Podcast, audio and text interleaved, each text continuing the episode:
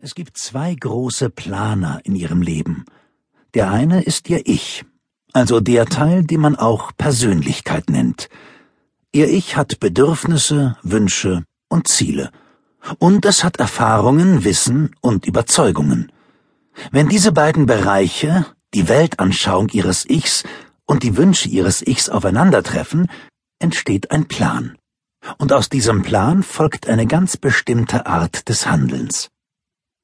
Der andere große Planer in ihrem Leben ist ihre Seele, also der Teil, der nicht ihr Verstand und auch nicht ihr Körper und ihre Gefühle ist.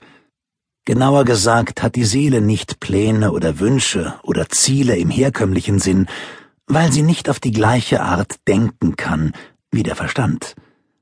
Ihre Seele hat vielmehr ganz bestimmte Absichten, warum sie in dieses Leben gekommen ist, Sie als Mensch spüren diese Absichten in Form bestimmter Sehnsüchte.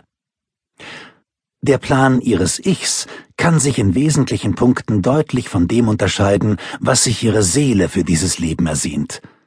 Wird die Abweichung des realen Lebensweges vom Seelenplan zu groß, so wird man das früher oder später sehr deutlich spüren. Wie entstehen solche Abweichungen? Warum folgt nicht jeder Mensch einfach seiner Seelenspur? Sie werden es verstehen, wenn Sie sich ansehen, auf welche vier Arten die beiden großen Planer in Ihrem Leben gleichzeitig wirken können. Was ist meine Seele? Ihre Seele ist das, was übrig bleibt, wenn dieser Körper und Ihre Gedanken und Ihr Gefühl für Ich verschwinden. Ihre Seele ist die Antwort auf die Frage, wer oder was bin ich?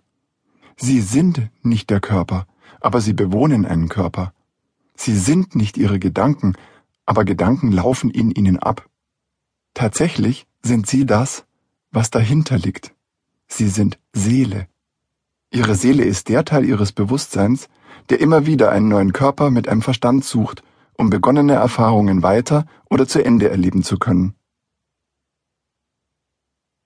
Ihre Seele, ihr Ich und deren Plan.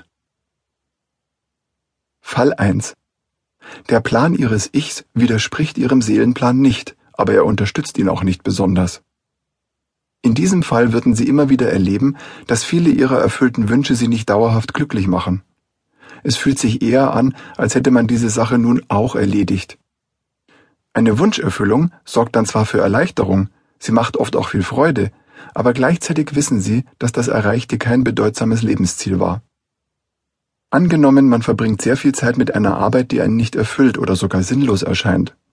Dann versucht man vielleicht diesen Mangel in der wenigen Freizeit auszugleichen. Man geht oft auf unterhaltsame Veranstaltungen, sieht viel fern oder man kauft sich immer wieder neue Dinge. Irgendwann bemerkt man vielleicht, dass dies nicht mehr so erfüllend ist wie früher.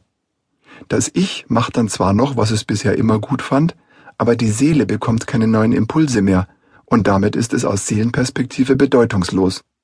Was man tut, erfüllt einen nicht, obwohl es irgendwie für eine Weile Spaß macht.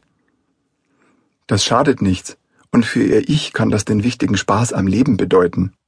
Aber vielleicht hilft Ihnen das Wissen um die unterschiedlichen Pläne, wenn Sie sich auf einmal gelangweilt fühlen oder Sinnlosigkeit spüren, obwohl Sie rein äußerlich alles machen wie immer.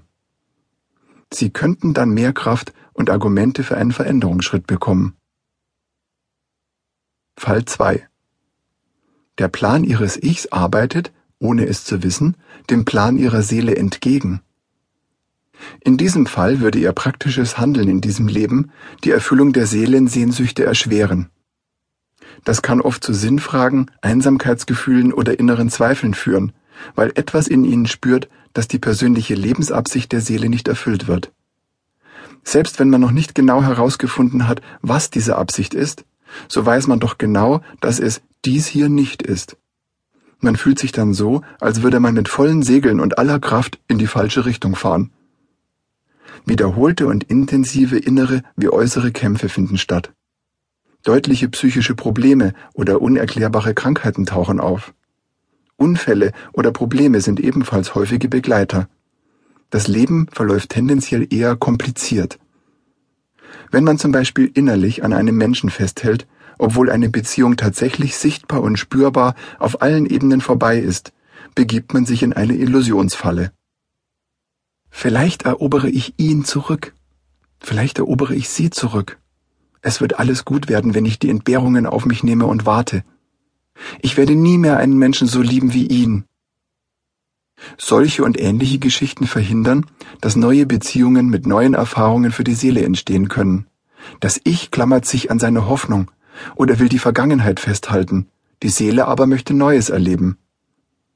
Vielleicht haben Sie etwas Ähnliches schon erlebt und Sie dachten damals, es würde nie mehr etwas Besseres kommen. Nachdem Sie jedoch den Schmerz und die Trauer durchlebt hatten, kam dennoch etwas Besseres. Auch das ist kein Fehler, sondern eine große Chance für Erkenntnis und Wachstum.